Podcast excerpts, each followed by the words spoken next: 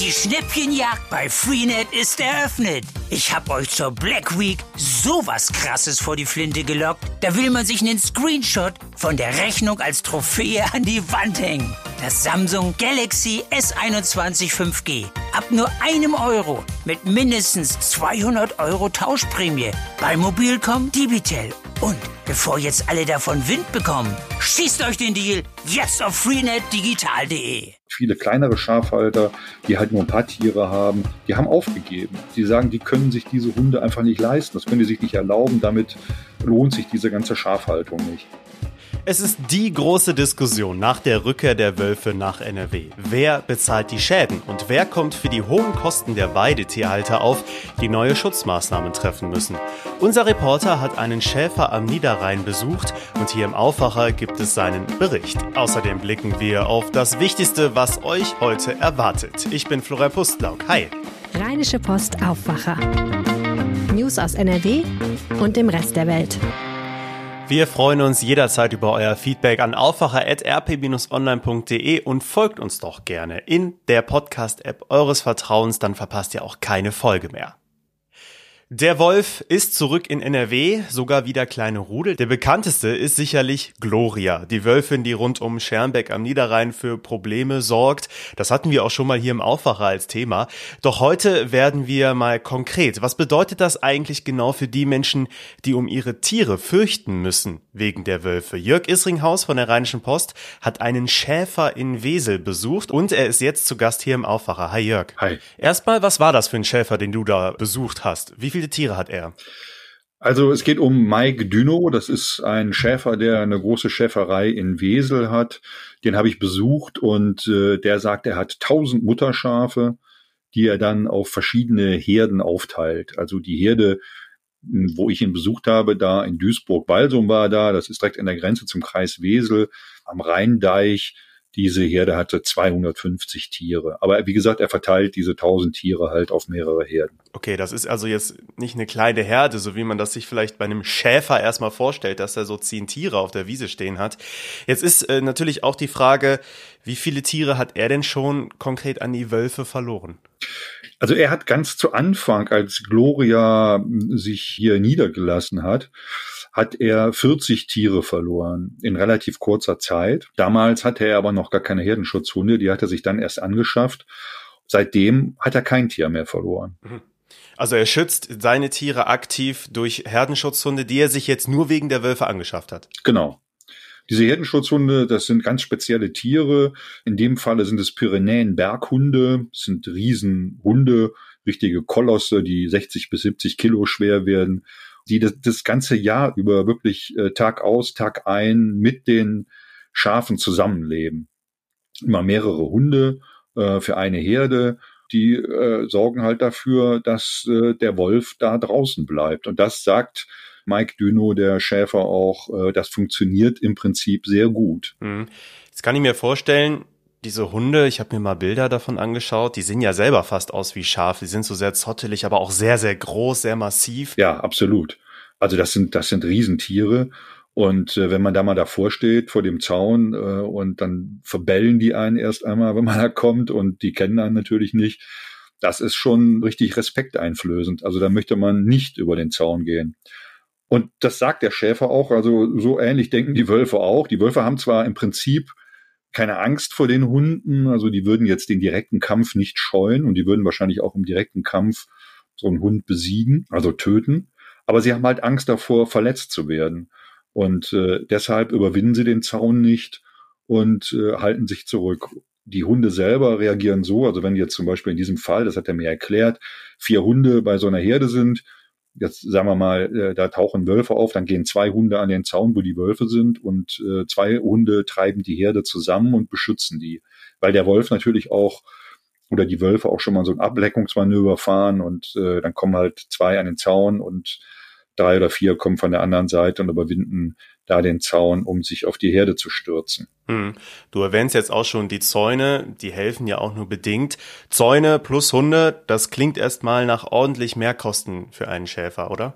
Ja, absolut. Die Zäune äh, sind ja auch nicht ohne sind Elektrozäune, 90 oder 1,20 Meter hoch, je nachdem, ob man Hunde hat oder nicht. Aber der Schäfer sagt nun, die Zäune an sich nutzen nicht so viel. Man, man braucht auf jeden Fall die Hunde, weil zum Beispiel Gloria gehört zu den Wölfen, die gelernt haben, Zäune zu überwinden.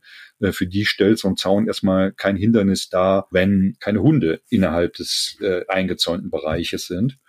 Die Hunde aber wiederum kosten 2500 Euro ähm, pro Jahr im Unterhalt, 5000 Euro in der Anschaffung etwa. Die Anschaffung muss man natürlich dann einen Antrag stellen bei der Landesregierung. Die Anschaffung wird dann bezahlt, nicht immer, aber in den meisten Fällen wohl aber der Unterhalt eben nicht. Und Mike Dünno äh, hat mir gesagt, er hält 20 dieser Pyrenäen Berghunde in seinen verschiedenen Herden.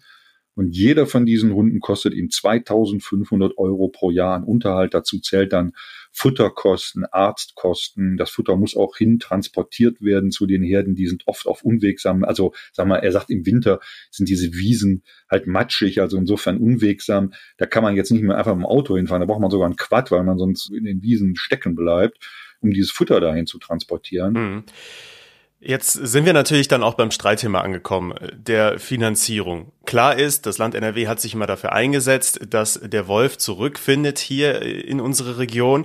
Jetzt sagen natürlich Menschen äh, wie der Schäfer, den du besucht hast, dann muss das Land ja eigentlich auch die Kosten übernehmen, die diese Wölfe verursachen. Wie sieht's da aktuell aus? Die laufenden Betriebskosten werden halt nicht übernommen. Und äh, der Schäfer sagt, äh, auf Dauer kann er sich das nicht leisten. Das macht er jetzt. Das funktioniert, wie gesagt, auch gut. Da ist er auch zufrieden mit. Da muss er sich nicht mehr großartig Sorgen machen um seine Schafe. Der Schaden wird sich, wenn er überhaupt eintritt, sehr in Grenzen halten. Aber diese Finanzierung könne er sich auf Dauer einfach nicht leisten. Das wäre unwirtschaftlich. Das sieht man jetzt zum Beispiel auch bei kleineren Schafhaltern. Er ist auch Vorsitzender der Schafhalter im Kreis Wesel und er sagt, viele kleinere Schafhalter, die halt nur ein paar Tiere haben, die haben aufgegeben. Die sagen, die können sich diese Hunde einfach nicht leisten. Das können die sich nicht erlauben. Damit lohnt sich diese ganze Schafhaltung nicht. Das ist halt äh, eine große Krux dabei. Und man muss halt auch bedenken, das äh, sagen die Weidetierhalter jetzt auch, wenn einer aufrüstet und sagt, ich habe einen Zaun, ich habe die Hunde, und der nächste hat es nicht, dann gehen die Wölfe halt zu dem, der es nicht hat und so weiter und so weiter. Also irgendeiner ist, sage ich mal, immer so ein bisschen salopp der Gelackmeierte, nämlich der, der diesen Aufwand nicht betreibt. Insofern ist das alles halt auch eine Frage der Finanzierung. Es ist also schon ein politisches Thema auch geworden nicht nur äh, wegen dieser gerissenen Tiere, es waren ja auch schon Shetland Ponys dabei, aber diese sogenannte Problemwölfin Gloria, die wir jetzt schon mehrfach erwähnt haben, die sollte ja auch schon mal gejagt werden, aber das wurde noch rechtzeitig äh, gestoppt. Das ist also auch jetzt sogar schon was was gerichtliches geworden. Warum ist das ganze so umstritten? Ja, also es gibt erstmal gerade ein relativ aktuelles Rechtsgutachten, äh, das äh, sagt, die Entnahme des Wolfes jetzt, also auch von Gloria, es geht da vor allen Dingen um Gloria und ihr Rudel. Das sind mittlerweile sechs Tiere. Das ist nicht rechtens. Es gibt Alternativen zur Tötung, die aber die Schäfer eben nicht zufriedenstellen. Ja, es, es ist einfach ein, ein, ein eklatanter Streit, der da zwischen Naturschützern und äh, Tierhaltern äh, entstanden ist. Einerseits möchte man den, den Wolf haben und er hat sich auch seinen Platz äh, in der Natur, hat auch ein Lebensrecht in der Natur, aber auf der anderen Seite muss man halt auch gewillt sein, ihn zu bezahlen. Und da kann man auch die Seite der, der Schäfer natürlich, oder nicht nur der Schäfer, auch der anderen Weidetierhalter, du hast die Ponys angesprochen, die zuletzt gerissen wurden in Hüngse die kann man ja auch verstehen. Das ist jetzt aus der Sicht der vielen Menschen in NRW, die in Großstädten wohnen, ein Stück weit weg. Wir haben dann hier keine Wölfe irgendwie, die in der Stadt äh, leben oder die erstmal in der Nähe leben. Klar, der Niederrhein ist jetzt nicht so weit weg, aber ich muss jetzt nicht damit rechnen bei meinem abendlichen Spaziergang, dass mir da ein Wolf vor der Nase herläuft. Aber der Schäfer, den du besucht hast, der sagt, es könnte sogar sein, dass die Wölfe sich irgendwann den Weg in die Städte suchen, ne? Ja, das, das sagt er. Das äh, kann ich natürlich jetzt auch nicht wissen oder, oder prophezeien. Ich, ich, weiß es am Ende nicht. Er hat nur gesagt, Füchse, Waschbären zum Beispiel sind ja auch in die Städte gegangen. Noch ist es eine Frage sicher hm, der Population. Also es stellt sich irgendwann die Frage, wenn es immer mehr Wölfe werden und die Wölfe vermehren sich halt auch sehr zahlreich, ob die nicht irgendwann vielleicht in Vorstädte oder in, in städtische Bereiche gehen, ja, wenn, weil sie, wenn sie auf der Suche nach Futter sind. Das kann schon durchaus sein. Und oft ist es ja einfach, in der Umgebung des Menschen auch Nahrung zu finden. Das zeigen ja, wie gesagt, auch andere Tiere, die die dort eben suchen. Also ich finde ich finde es zumindest nicht vollkommen abwegig. Zum Abschluss, du hast es gerade eben schon, schon mal angerissen, der Wolf hat sich den Platz in der Natur ja verdient. Warum ist es eigentlich auch eine gute Nachricht, dass sich Wölfe in NRW wieder beheimatet haben? Da geht es äh, ja auch darum, beispielsweise den, den, den Wildbestand die Zahl der Rehe und, und Wildschweine und so weiter zu dezimieren, beziehungsweise auf einem vernünftigen Maß zu halten. Und dafür war der Wolf halt da und er ist dann ja fast ausgerottet worden. Und dass er sich jetzt wieder ansiedelt in bestimmten Bereichen, zeigt ja auch, dass die Natur äh, schon, dass es in gewissem Maße intakt ist, dass es also auch funktionieren kann. Nur sind unsere äh, Räume natürlich mittlerweile so eng besiedelt, äh, dass es immer wieder zu Grenzüberschreitungen kommt. Am Ende muss man ja sagen, der Wolf hat am wenigsten Schuld an allem. Der verhält sich einfach so, äh, wie er sich verhalten muss. Das ist halt seine Natur. Und selbst der Schäfer Mike Düno sagt ja, äh, im Prinzip habe ich nichts gegen den Wolf. Also ich hasse den Wolf nicht und ich will den auch nicht verteufeln. Er versaut mir halt mein Geschäft und äh, da muss ich halt auch äh, sehen, dass ich klarkomme. Vielen Dank, Jörg Isringhaus. Ja, gerne. Den ausführlichen Artikel zu Jörgs Besuch beim Schäfer in Wesel findet ihr verlinkt auch bei uns in den Show Notes. Das wird heute auch noch wichtig. Die Schlangen vor den Impfstellen in NRW werden wieder länger. Grund sind vor allem die Boosterimpfungen. Bundesgesundheitsminister Jens Spahn hat versichert, dass genügend Impfstoff vorhanden sei. 50 Millionen Dosen von BioNTech und Moderna stünden bis Jahresende in ganz Deutschland bereit. BioNTech hat auch laut Spahn angekündigt, dass in der kommenden Woche eine Million Dosen zusätzlich ausgeliefert werden. Die Warnungen von Intensivmedizinern werden wegen der steigenden Corona-Zahlen immer deutlicher. In NRW ist die Situation noch nicht ganz so drastisch wie in einigen anderen Bundesländern. Dennoch sind auch hier schon einige Intensivstationen an der Belastungsgrenze. Die Deutsche Interdisziplinäre Vereinigung für Intensiv- und Notfallmedizin hat von den Regierungen der Länder Maßnahmen gefordert, um die vierte Welle noch schneller einzudämmen. Unter anderem soll es darum bei einer Ministerpräsidentenkonferenz im Dezember gehen.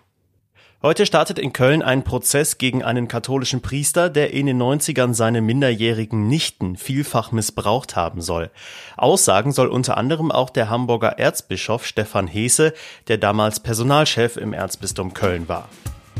Wir kommen zum Wetter. Es bleibt weiter sehr grau und wird auch teilweise gar nicht so richtig hell. Vereinzelt kann es heute ein paar Schauer geben. Die Temperaturen pendeln sich so bei 5 bis 7 Grad ein. Nachts ist in dieser Woche auch wieder leichter Frost möglich. Das war der Aufwacher für Dienstag, den 23. November. Ich wünsche euch jetzt noch einen schönen Tag. Ich bin Florian Pustlauk. Bleibt gesund. Macht's gut. Mehr Nachrichten aus NRW gibt's jederzeit auf RP Online. rp-online.de